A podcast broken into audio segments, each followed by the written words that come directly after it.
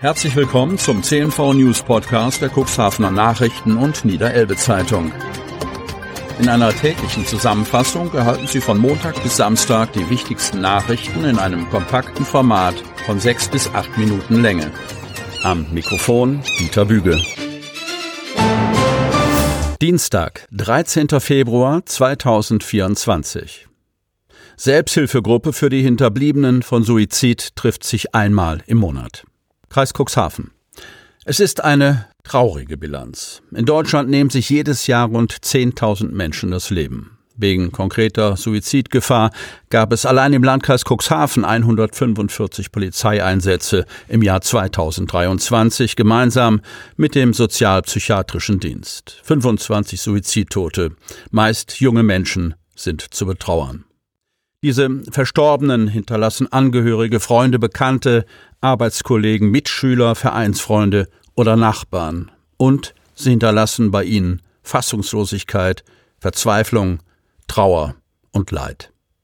Der Versuch, die Gründe zu verstehen, die Frage nach dem Warum und das Verkraften des Verlustes stellen sich als schmerzhaft heraus. Dazu können Vorwürfe und Schuldgefühle kommen, ob man es hätte verhindern können, aber auch Ärger und Wut auf die Verstorbenen sind mögliche Reaktionen. Als Hinterbliebener zu akzeptieren, dass jemand diesen Ausweg aus dem Leben selbst gewählt hat, fällt schwer. Das Leben ist nicht mehr so wie vorher.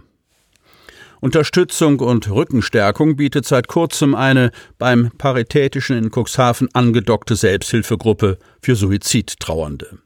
Im geschützten Raum kommt diese Gruppe einmal im Monat zusammen. Die Teilnehmenden hören sich zu, sie stärken und ermutigen sich gegenseitig, wie sie mit dem schmerzhaften Verlust weiterleben können.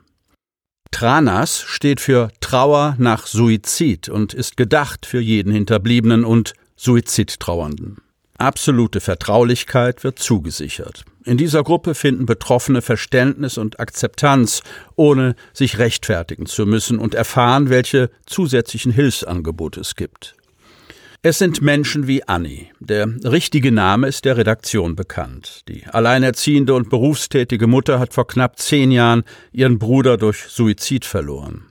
Nach außen verkraftete sie diesen Schicksalsschlag. Ich funktionierte und war eine Meisterin der Selbsttäuschung, aber irgendwie habe ich nie die Zeit gefunden, das Thema anzugehen. Doch die Seele im Unterbewusstsein lässt sich nicht austricksen. Als sie sich nicht mehr um die erwachsen gewordenen Kinder kümmern musste, begann Annis Körper zu rebellieren, mit heftigen Unverträglichkeiten und Nesselsucht. Als sie von der Selbsthilfegruppe erfuhr, habe sie sich schließlich getraut, die Telefonnummer anzurufen. Und ich war dann erst einmal froh, dass niemand ans Telefon ging.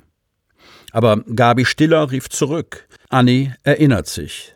Ich habe am Telefon nur geweint und mich dafür entschuldigt.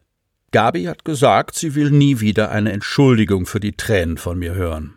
Mir hat schon dieses erste Telefonat sehr geholfen. Schlagartig nach dem ersten Gruppentreffen habe sich ihr Gesundheitszustand verbessert. Noch mehr Gewalt an der Oberschule Bederkesa. Bad Bederkesa. Berichte über gewalttätige Auseinandersetzungen an der Oberschule Bederkesa reißen nicht ab. Nach Familie Brunke aus Drangstedt hat sich jetzt eine Mutter aus Bad Bederkesa gemeldet.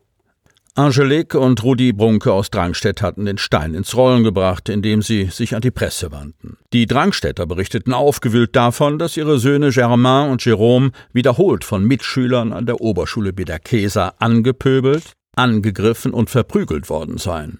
Von den jüngsten Attacken Mitte Januar habe der 13-jährige Germain unter anderem ein blaues Auge zurückbehalten. So kann das nicht weitergehen, war ein Satz, den die verantwortlichen Lehrkräfte immer wieder von ihr zu hören bekommen hätten. Hinweise, wonach sich ihr Kind ein dickeres Fell hätte zulegen müssen, waren nicht sonderlich hilfreich.